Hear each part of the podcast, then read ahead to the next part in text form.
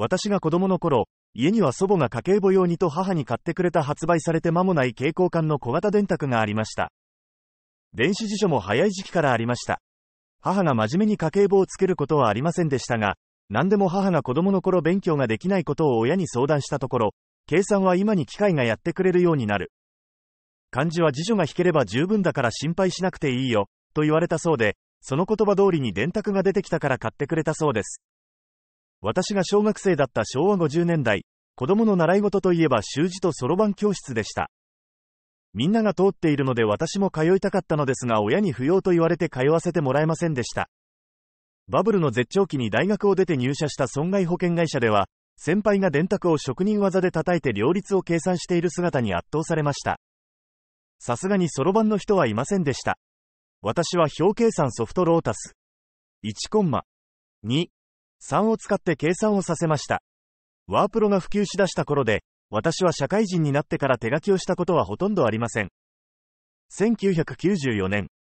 米国、フィラデルフィア美術館で働いていた私は、松下電器が制作した未来の暮らしのビデオを翻訳していました。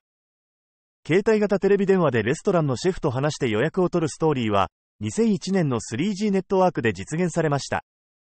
シンギュラリティという言葉を私が初めて聞いたのは2002から3年頃です。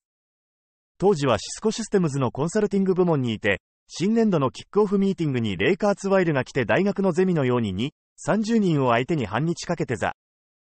Law of Accelerating Returns とシンギュラリティについての話をしてくれました。 The Singularity Is Near が2006年に出版される前のことで、私はマッドサイエンティストのような人が SF のような話をするのを半信半疑で聞いていました。フューチャーエデュ。東京で日本各地で上映会を開いてきた2015年作の教育ドキュメンタリー映画、 Most Likely to Succeed は、制作に2年かかっているので撮影は2013年頃からスタートしています。映画は、当時はまだ輪郭がはっきりとしていなかった、やがて来る AI が人間の知能や能力を上回る世界に向けて、子供たちをどのように教育したらよいのかと問う内容となっています。2017年はディープ L が発表されたり、スマート、スピーカーが広まってきたりしました。使ってみましたがへんてこな直訳で使えたもんではないなと思いました。当時の翻訳を保存していなかったのが悔やまれます。音声入力も伝わらないことが多く、自分でやった方が早いことばかりでした。新しい言葉が生まれると、新しい市場が生まれると言います。2023年の初めにチャット、GPT、AI と呼ばれた技術は、わずか半年で生成 AI という言葉に進化しました。Google と Wikipedia が合体したようなものだったのに、雑務を頼めるぐらいになりました。初めてファックスを使った時、一家に1台目の携帯電話を買った時、スマホで1枚目の写真を撮った時、その後の暮らし方が後戻りできないほど変わりました。私は先週あたりから生成 AI がある暮らしを感じ始めています。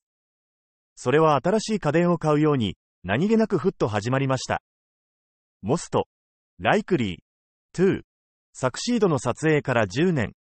映画の中では具体的な脅威はなく、得体の知れないものとして書かれていた未来の解像度が上がってきたように感じています。それとともに、子供たちの学び方もいよいよ待ったなしで変わるべき時に差し掛かっているなと危機感を感じます。大人のリスキリングの必要性が叫ばれていますが、最悪、大人は逃げ切れるんじゃないかな。でも、教育のリスキリングは大丈夫でしょうか？大人の二の次になっていませんか？二の足を踏んでいませんか？変えてはいけないもの。変えねばならないもの。正解はまだわかりません。でも、次の教育改革が始まるまで待てますか？